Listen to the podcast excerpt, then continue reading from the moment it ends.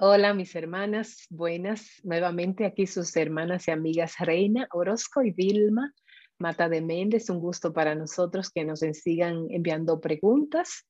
Eh, tratamos conforme a nuestra capacidad y a lo poco que podemos dar, eh, traer un, poquito de harina. Y hoy tenemos una pregunta, Reina. El caso de hoy es de una hermana que dice, eh, tiene una inquietud. Ella dice que es creyente, que cree en el Señor, que conoce sus promesas, pero que hoy se siente su mente tan cansada. Dice que su corazón anhela ser fiel, permanecer en el Señor, pero le cuesta conectar su mente con eso. Ella dice que necesita eh, ayuda y necesita oración y apoyo. Mm. Este, gracias hermana porque por abrir su corazón, por su honestidad y su transparencia. Eso es lo que le podemos decir porque eso es algo que siempre sucede. Eh, ¿Tú te has sentido, tú has visto alguna mujer que se haya sentido así? Eso le decimos burn out en español, en inglés. Sí. Y también lo he sentido varias veces. Entonces, ¿cómo se siente? Si pueden. Eh, eh, burnout, no sé cómo se traduzca al español, sería algo así como ah, consumidos, sería apagados, consumidos. Sí, ok. No sé, me viene la imagen de un cerillito, ¿no? Que, que se enciende y llega un momento en que ya está chicharrado y ya siente que ya no va a poder volver a aprender. En otros países le dicen quemados. Quemados, estás quemada. Aquí casi no se usa así, pero esa sensación de, de, que, de que ya no tienes fuerzas, ya sea porque estuviste por, en mi caso ha sido más bien porque he estado por periodos muy prolongados de enfermedad. Y es muy terrible, o sea, llega un momento en el que dices, ya no tengo fuerzas ni de hacer lo básico, o sea, ni de sanar, menos para hacer cosas bonitas o productivas o provechosas, estás agotada en todos los aspectos. Entonces, es terrible porque yo siento que la mayor batalla que tenemos en la vida es aquí en la mente. Todo empieza con los pensamientos, todo empieza con una emoción eh, es alimentada por los pensamientos. Entonces, Correcto. Eh, la Biblia yo creo que nos da muchas herramientas de, transformar esos pensamientos en, la, en, la, verdad que el Señor nos dejó y no en, todo por nuestro mismo agotamiento, pues nos volvemos más eh, pesimistas o a veces está dramáticas o la autolástima, ¿verdad? Y pienso, pienso en, Elías, ¿no? Sería yo creo un buen ejemplo bíblico. ¿Virgo? Sí, de cuando estaba, no, ya soy el único, ya y no, le dice el Señor, no, no, no, o sea, todavía hay tantos que no han doblado rodilla ah, y tú estás así como solo ahí en la cueva, llorando, lamentándote. Jonás también. Jonás. Estaba muy enojado, estaba agotado. Huyendo, ¿no? O sea, que dice, no puedo con esto, es demasiado.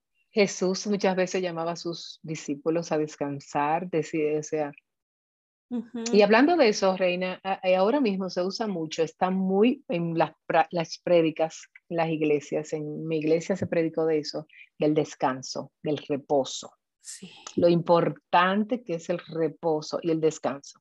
Eh, se habla de que es una epidemia que hay de ocupación. Todo el mundo está presionado, atareado con muchas cosas. Y es normal, como tú dices, que después de un largo día, tú has trabajado, tú tienes tanta cosa en la casa y mañana igual, y así todos los días, desde las 7 de la mañana a las 6 hasta la medianoche. O sea, e, e, es, normal que nuestros cuerpos se agoten físicamente también. Sí, a veces. Yo creo que es mucho de la narrativa que hemos abrazado ahora culturalmente de que eh, esas frasecitas huecas y vacías que hasta los niños están afectados porque eh, tú puedes alcanzar las estrellas, eres el arquitecto de tu propio destino, si puedes soñarlo, puedes lograrlo. No sé, todos esos eslogan que siguen muy lindos, muy, muy motivadores, pero imagínate ¿Cómo será un niño desde pequeño escuchando el que tú puedes ser el mejor, vas a ser el más sobresaliente? Todas esas cosas tan huecas, tan vanas, tan terrenales. Y, los niños angustiados en la escuela, tengo que ser el mejor, yo quiero ser eh, un, un este, astronauta o un ganador de Olimpiadas. O sea, si somos honestos, estadísticamente, las personas que logran esas cosas tan impresionantes a los ojos de los medios son poquitas, Vilma. O sea, la mayoría somos normales. Sí, y oye bien, no solamente eso, este, para nosotros que sabemos que la persona que dedica más de 10.000 horas a algo y le añade a su talento que ya tiene, son los que salen Entonces, imagínate que tú te pongas en tu mente, bueno, yo soy eh, buena cocinando, por ejemplo, yo tengo que pasar 10.000 horas practicándolo para mejorar y perfeccionar lo que yo tengo, o sea, es una presión que nos ponemos. Son presiones, unas son autoimpuestas y otras el exterior que nos pide o nos exige, ¿no? Pero el Señor, eh, qué bonito que nos dejó en su palabra, Él, él es Dios, todopoderoso, soberano, invencible, maravilloso, hizo todo y descansó Él. Él que no necesita descanso, tiene todo el poder. Qué bonito ejemplo, no sé, nos dejó de, pues es humildad de decir. Y nos dejó Y nos dejó en el Antiguo Testamento los diez mandamientos un día que él reposó. Entonces, eh, lo que hemos estado estudiando es que eh, no es necesariamente que sea, eh, o sea, el domingo es lo que los cristianos hacemos, pero por ejemplo los pastores que trabajan los domingos día de trabajo, pero un día a la semana tienen que dejar todo. Hay veces que tú dices, bueno, este es mi día de, no sé, a veces para mí, muchas veces como mujer, esparcirme, hacer una caminata en la naturaleza, eh, sin, como tú dices, sin redes, sin eh, celulares, sin nada, recargar, refrescar.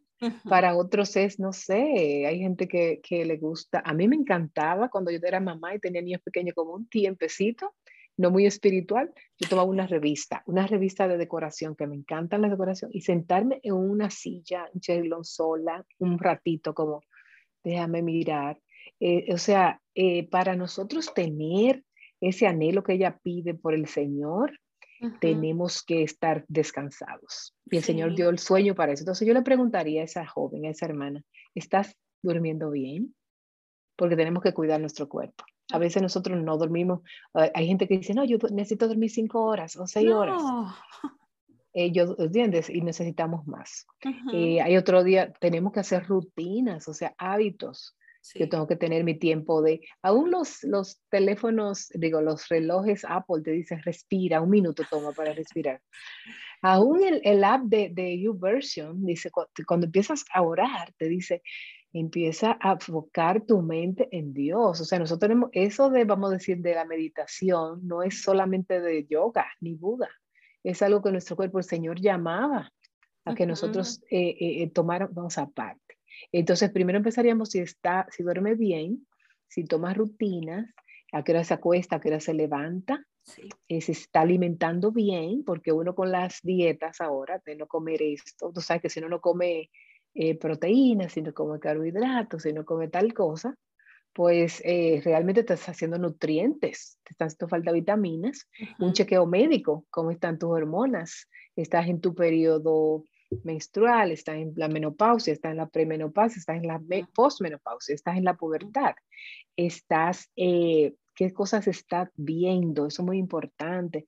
El otro día hablábamos de las emociones y una de las cosas de los problemas es que a veces alimentamos eh, los ojos, por ejemplo. Si yo me paso, bueno, tú y yo que estamos aquí hablando de todos estos temas, cuando empezamos a leer todos los problemas, yo termino en el suelo, yo termino muerta, yo termino triste, yo termino porque estoy escuchando solo esta situación. Por eso mi esposo a veces me dice, a veces, no, no, no hablemos de trabajo.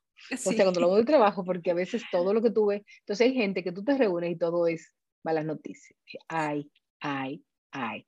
Si ves las, las redes, empiezas a ver, fulanito se tiró de un piso, el otro saltó de un puente, el otro hizo eh, todo lo que tú ves, violencia, violencia, violencia, película, violencia. Entonces eso también te va sobre, te va como desgastando, te va entristeciendo tu alma. Lo otro, la música, si empiezas a escuchar letras, negatividad, negatividad del otro, no es que seamos positivas, seamos realistas y ahí tratamos de ayudar, hermana, pero tenemos un límite, no somos sobre toda poderosa, sobre eh, toda poderosa, porque nosotros tenemos límites. Entonces, lo que vemos, lo que leemos, lo que hablamos, lo que escuchamos nos agota, nos abruma y nos aplasta. Entonces tenemos que revisar todas esas cosas. Si yo estuviera sentada con esa hermana, yo iría como revisando. ¿Cuáles cosas te están, te están agotando? Eh, pues, hay, gente que tiene dos trabajos y tienen tres trabajos. Yo conocía una hermana que ella era eh, amucama de hoteles. Ella tenía que hacer cientos de habitaciones diarias.